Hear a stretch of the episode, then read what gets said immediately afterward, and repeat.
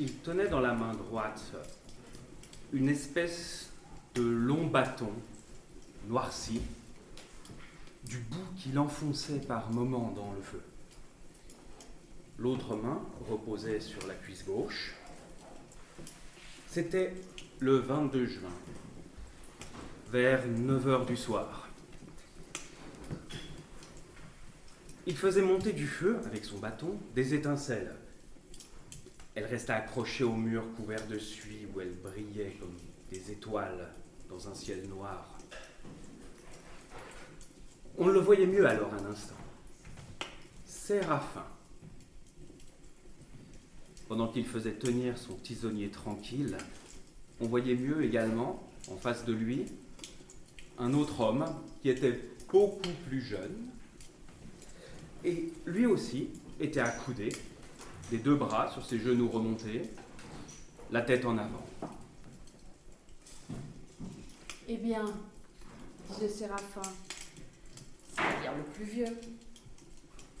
Je vois ça, tu t'ennuies.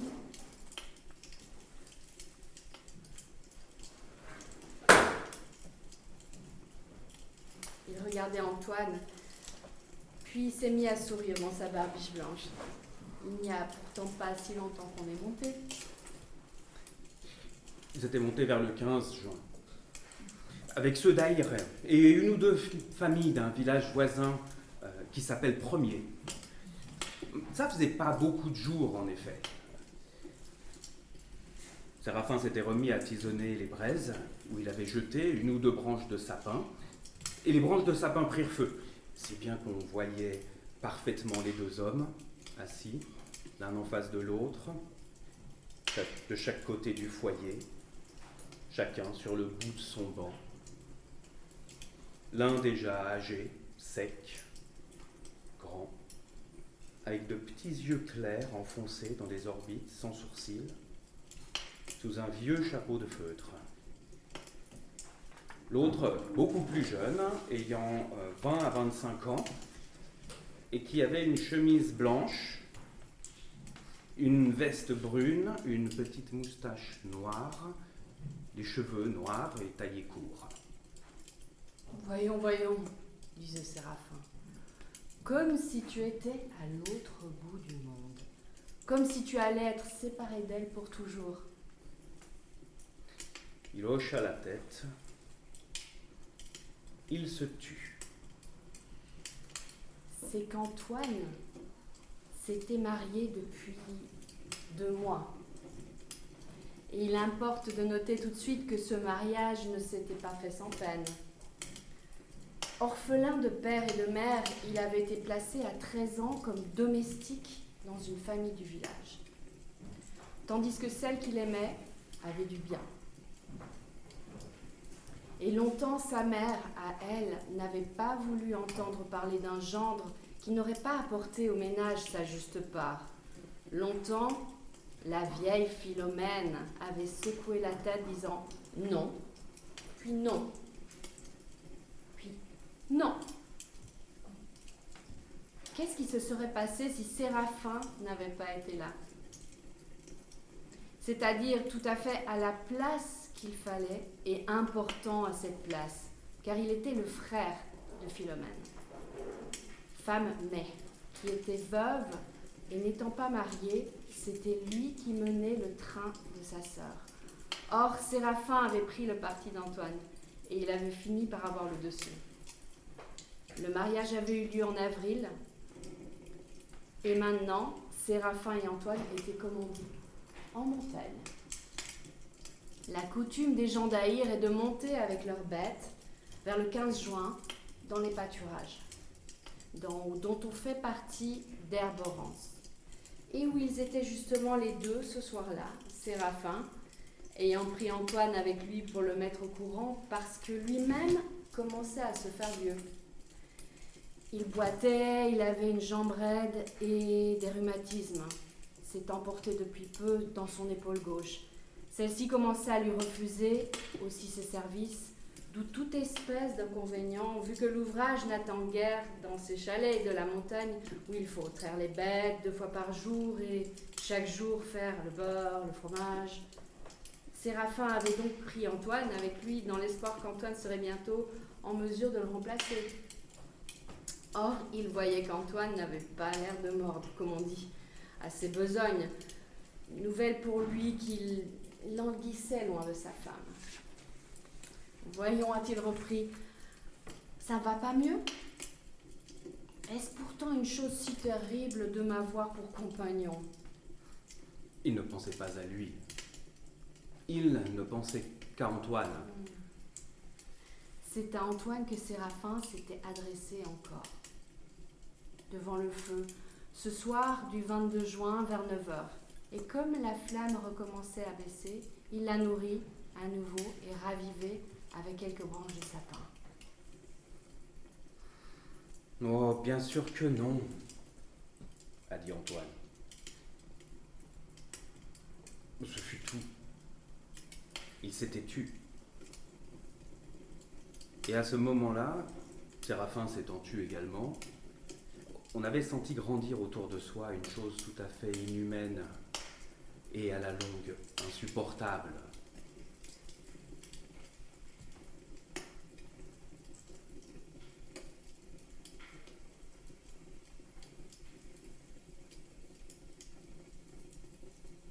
Le Le silence de la haute montagne. Le silence de ces déserts d'hommes où l'homme n'apparaît que temporairement. Alors pour peu que par hasard il soit silencieux lui-même, on a beau prêter l'oreille, on entend seulement qu'on n'entend rien. C'est comme si aucune chose n'existait plus nulle part. De nous à l'autre bout du monde. De nous jusqu'au fond du ciel, rien. Le néant. Le vide. La perfection du vide. Une cessation totale de l'être. Comme si le monde n'avait pas été créé encore. Ou ne l'était plus. Comme si on était avant le commencement du monde ou bien après la fin du monde. Et l'angoisse se loge dans votre poitrine, où il y a comme une main qui se referme autour du cœur.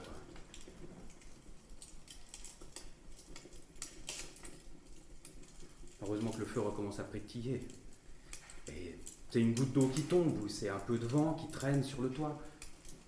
Le moindre petit bruit est comme un immense bruit. La goutte tombe en retentissant. La branche mordue par la flamme claque comme un coup de fusil. Le frottement du vent remplit à lui seul la capacité de l'espace. Toute espèce de petits bruits qui sont grands.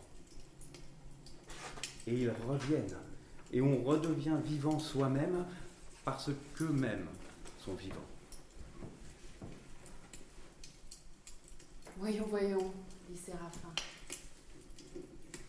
Le feu claque encore. D'ailleurs, si tu veux descendre samedi, euh, tu pourras rester deux jours, deux ou trois jours au village et passer dimanche avec elle. Et vous? Oh, moi, dit Séraphin, j'ai l'habitude d'être seule. Ne, t'inquiète pas, mon sujet. S'est mis à sourire dans sa barbe, qui était presque blanche, pendant que la moustache restait noire. C'était vers les 9 heures du soir, le 22 juin, à Derborance, dans le chalet de Philomène, où les deux hommes étaient assis devant le feu.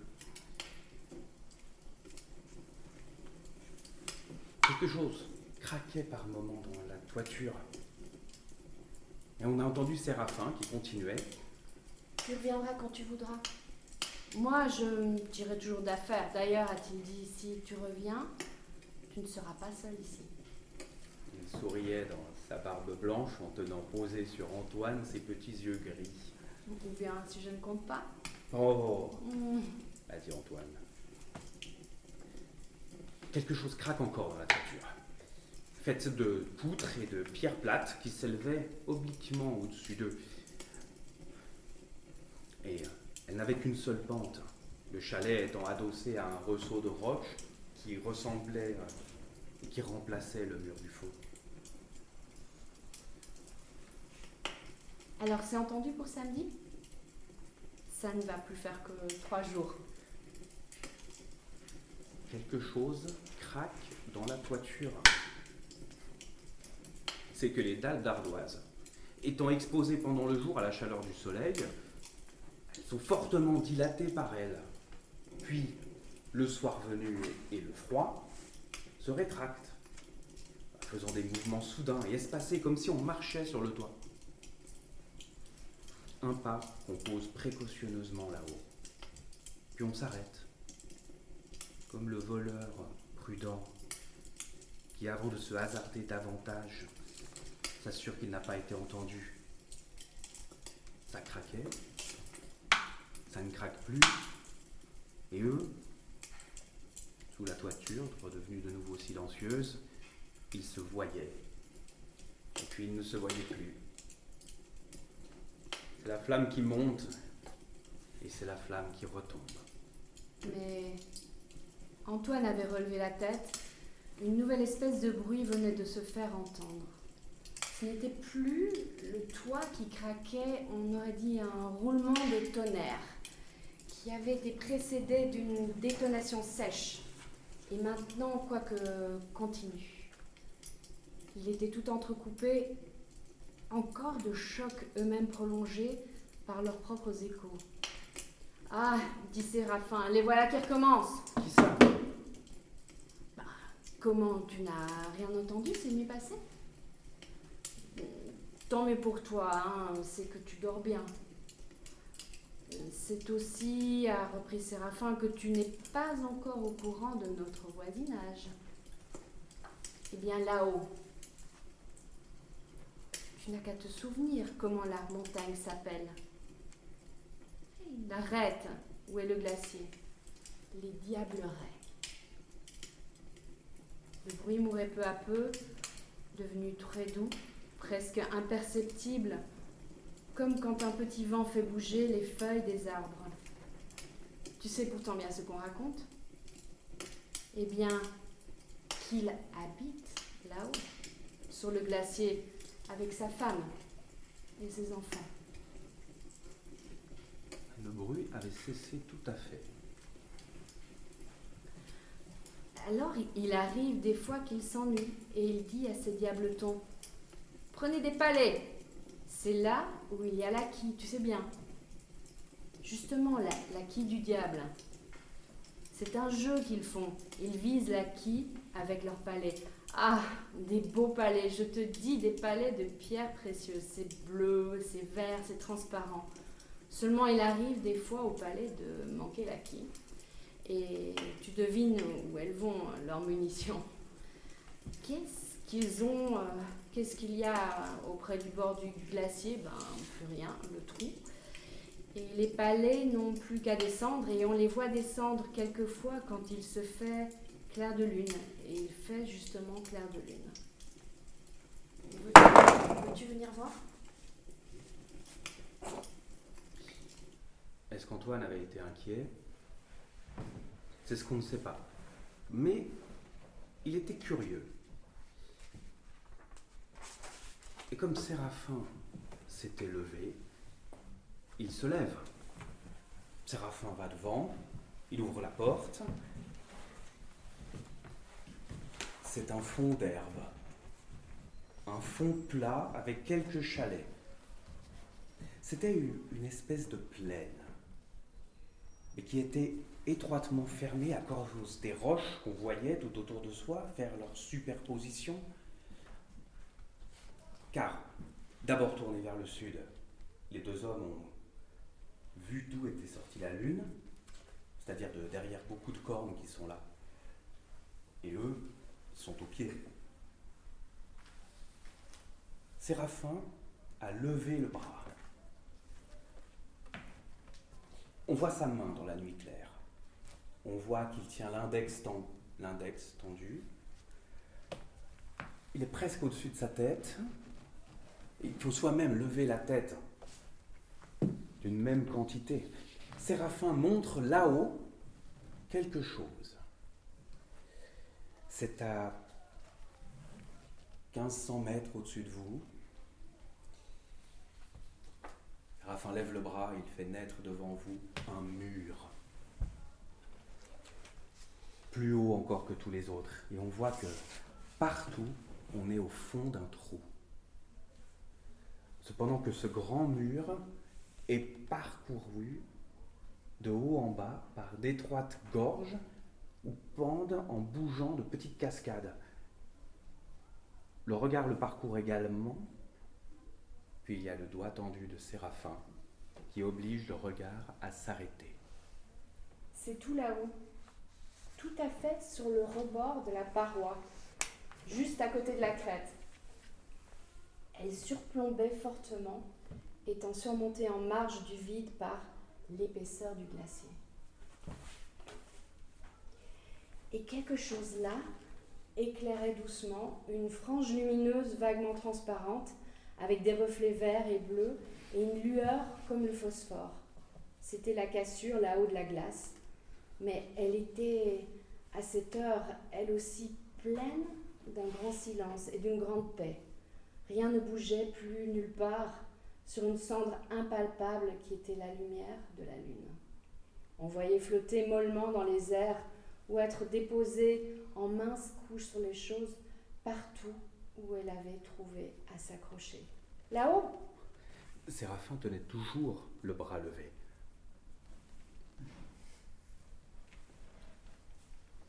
Euh, oui. Oui, là, ça se replombe. Mais il semble bien euh, pour ce soir que ce soit fini. Il avait une grande voix dans le silence. Oh, c'est que ça, c'est toujours tombé, d'aussi loin qu'on se souvienne. Il avait rebaissé le bras. Les vieux chez nous en parlaient de leur temps. Ils étaient tout petits encore, qu'ils entendaient déjà les vieux en parler. Seulement voilà, c'est capricieux, dommage. On entendait de temps en temps le tintement d'une clochette, au cou d'une chèvre, quelque part dans les environs. Les chalets étaient de ci, de là répandus. C'est des cabanes en pierre sèche. Une des pentes de leur toit était tout enneigée de lune. L'autre se confondait avec l'ombre qu'elle projetait sur le sol. Les deux hommes ont attendu encore un instant pour voir s'il ne se passerait pas quelque chose. Mais il ne continue à ne rien se passer.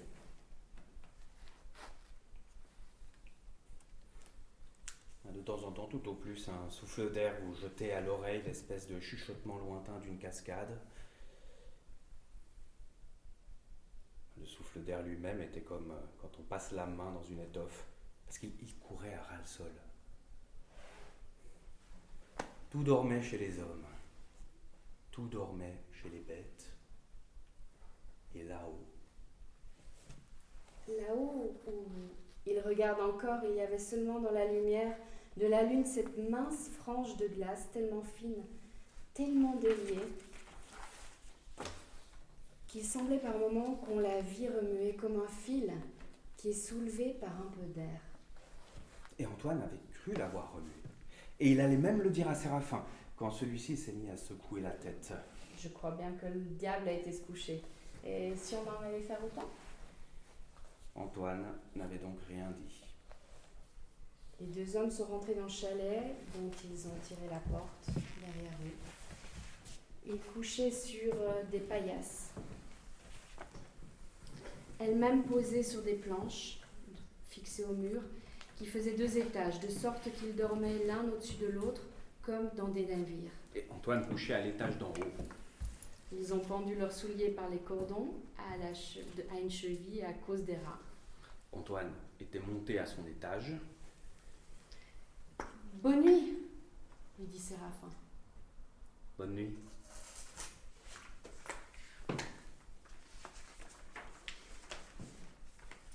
Attention Il y avait un choc. Est-ce qu'il dort toujours? Est-ce... Le drôle de bruit qu'il a cru entendre continue de se faire entendre. Est-ce dans sa tête Il y a un bruit d'eau dans ses oreilles?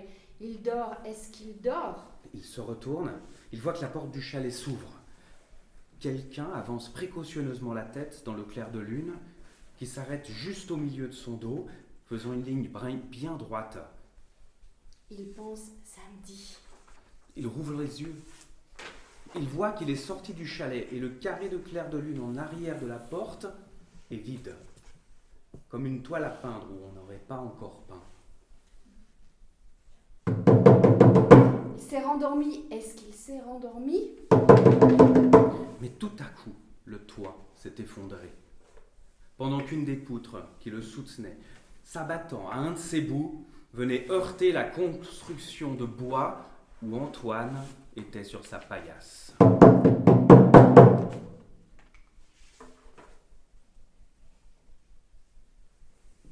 D'Herborance. Le mot chante doux. Il vous chante doux et un peu triste dans la tête. Il commence assez dur et marqué, puis hésite et retombe pendant qu'on se le chante encore. D'Herborance est fini à vide, comme s'il voulait signifier par là la ruine, l'isolement, l'oubli. Car la désolation est maintenant sur les lieux qu'il désigne. Plus aucun troupeau n'y monte. L'homme lui-même s'en est détourné. C'est à cinq ou six heures de la plaine, quand on vient de l'ouest, c'est-à-dire du pays de Vaud. D'Herborance, c'est entre deux longues arêtes irrégulières qu'il faut d'abord longuement s'élever. Elles sont comme deux lames de couteau dont le dos s'est fiché en terre et le tranchant tout ébréché montre son acier qui brille par places et ailleurs est rongé de rouille. On monte toujours, la pente raidie. On est arrivé maintenant dans les grands pâturages, tout coupés de ressaut pierreux qui leur font des étages successifs. D'Herborance, c'est là tout près. On n'a plus qu'à aller droit devant soi, et tout d'un coup, le sol vous manque sous les pieds, et on voit qu'on est arrivé parce qu'un immense trou s'ouvre brusquement devant vous. On se penche, on avance un peu la tête, un peu de froid, vous êtes soufflé à, la figure. D'Herborance, c'est d'abord un peu d'hiver qui vous vient contre en plein été, parce que l'ombre y habite presque toute la journée. Y faisant son séjour, même quand le soleil est à son plus haut point dans le ciel, et on voit qu'il n'y a plus là que des pierres, et des pierres, et encore des pierres. Il y a quelque chose qui est mis partout entre ce qui est vivant et nous. C'est d'abord comme du sable dans le cône, par son petit bout, est à demi engagé dans la paroi du nord. Et de là, partout répandu comme des dés hors du cornet. C'est en effet comme des dés, des dés de toutes les grosseurs, un bloqué carré, un autre bloqué carré, des superpositions de blocs, puis des, super, du succession de blocs, petits et gros, recouvrant ce fond à perte de vue. Autrefois, pourtant, ils y montaient en grand nombre à Derborance. On assure même qu'ils étaient près d'une cinquantaine à y monter certaines années. Ils y déménageaient vers le milieu de juin avec leurs petites vaches brunes, leurs chèvres, ayant construit là-haut, à leur usage, beaucoup de chalets en pierre couverts de feuilles d'ardoise où ils restaient deux ou trois mois. Ces fonds, en ce temps-là, étaient, dès le mois de mai, tout pleins d'une belle couleur verte. Car là-haut, c'est le mois de mai qui tient le pinceau. Ah, d'herborance. Tu étais belle en ce temps-là, belle et plaisante et accueillante, te tenant prête dès le commencement de juin pour les hommes qui allaient venir. Ils n'attendaient que ce signe de toi. Un après-midi, le bruit diffus et monotone du torrent dans sa gorge laissait entendre, en s'en trouvant, le tintement d'une sonnaille. Il était percé et fendu. On voyait paraître une première bête, puis dix, puis quinze, puis jusqu'à cent. Le petit berger des chèvres soufflait dans sa corne et ils allumaient le feu dans les chalets, partout en haut des cheminées ou par les trous des portes. Un petit joli plumet bleu le balançait doucement dans l'absence de tout courant d'air.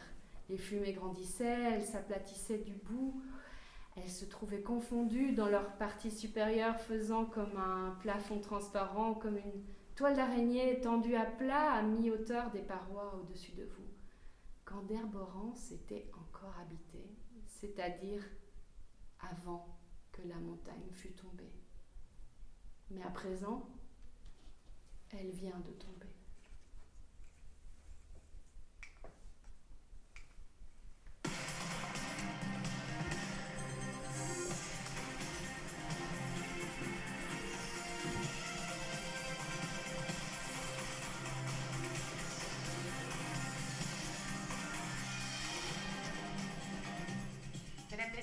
Bonsoir, bienvenue dans cette édition. Brienz a été épargné après l'éboulement qui a eu lieu la nuit dernière. La montagne qui surplombe le village n'est plus un danger à ce stade, mais les habitants doivent encore patienter avant de rentrer chez eux. Julien Guillaume, Séverine Bruce. L'ampleur de l'éboulement survenu la nuit dernière est impressionnant, mais le village de Brienz est épargné. Plus de 1,5 million de mètres cubes de roches se sont déversés. Une grange en contrebas visible hier encore a été ensevelie. Cette habitante de la commune voisine a tout entendu. J'ai entendu un bruit fort, même très fort. J'ai pensé que toute la montagne s'écroulait.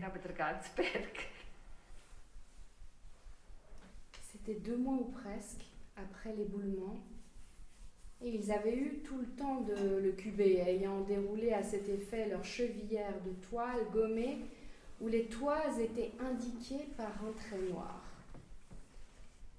Les tendant à plat contre la surface des pierres en longueur d'abord, puis en largeur. Puis un homme avait grimpé jusque dans le bout de celui des quartiers de roc qui paraissait le plus élevé, tâchant d'obtenir ainsi l'épaisseur de la masse. Un de ses employés du cadastre car ils avaient monté aussi à Derborance, faisant suite aux médecins, aux représentants de la justice, aux curieux. 150 millions de pieds cubes. On a cubé l'importance du décrochement, de manière à pouvoir modifier les plans de la commune et remplacer sur une des feuilles du registre ce qui était inscrit comme pâturage et terre fertile par les mentions terre inutilisable.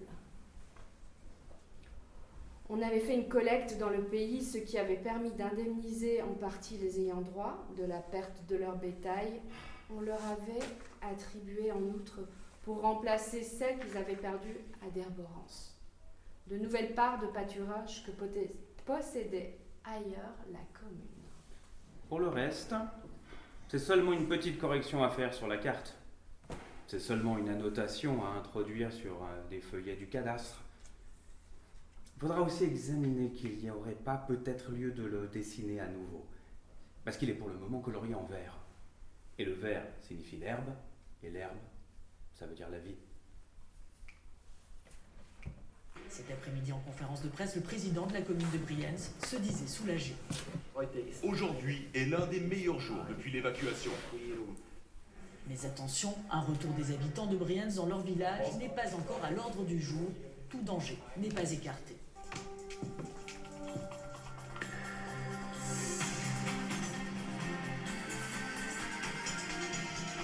Suivez l'information en continu sur RTS Info.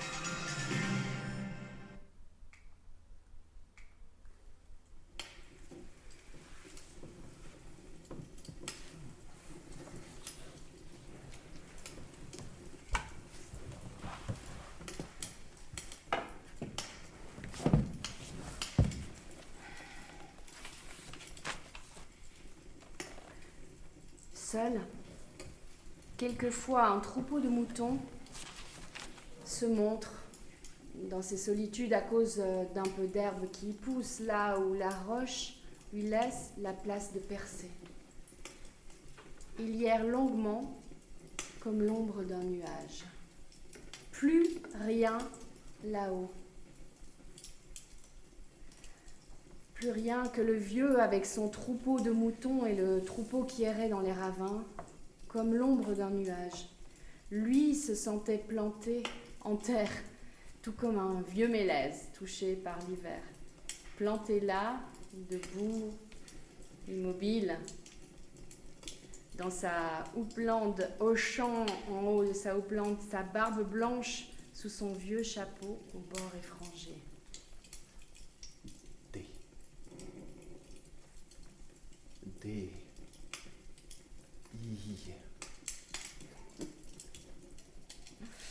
Il riait. Plus personne. Plus personne? Ah. Vous croyez? Il disait. Les géomètres sont repartis. Ils ont bien fait. Mais ce n'est pas pour une raison parce qu'ils sont partis. Il reprenait.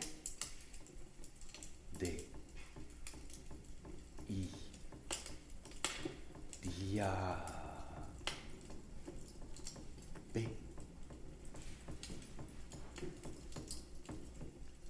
À ce moment, une pierre se détachant là-haut de la coulée de boue est venue s'abattre sur le pierrier en faisant un bruit comme un rire. Je vois ça, a-t-il dit. Tu me comprends, toi Alors, la grande paroi s'est mise à rire tout entière par suite des échos envoyés de droite et de gauche, font bientôt plus qu'une seule rumeur. Toute la montagne éclate de rire, et il répond à la montagne. Je vois bien. Je n'ai pas besoin de continuer, tu connais ton nom. Et elle se tait peu à peu, elle redevient peu à peu silencieuse, il la laisse taire. Toi, tu sais ce qui se passe. Tu es au courant. Moi, je sais. Et toi, tu sais, a-t-il dit à la montagne. Toi, tu fais en te laissant faire. Mais celui qui te pousse, tu le connais bien. Hein? D. I. A. B. Et tu les entends comme moi la nuit. Les pauvres, ce qu'il retient prisonniers, la nuit quand je suis dans ma cabane de pierre et toi tu es là-haut. Ce qu'ils disent, hein Comment ils se lamentent et ils se désespèrent n'ayant pas trouvé le repos.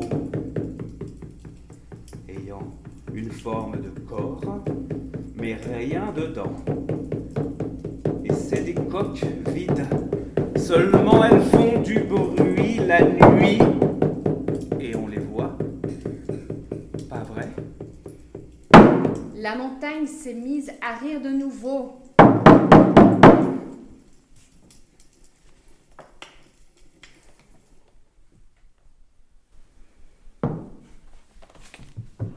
D'Herborance, le mot chante triste et doux dans la tête, pendant qu'on se penche dans le vide, où il n'y a plus rien, où on voit qu'il n'y a plus rien. C'est l'hiver au-dessous de vous, c'est la morte saison. Tout le long de l'année. Et si loin que le regard porte, il n'y a plus que des pierres et des pierres et toujours des pierres. Depuis 200 ans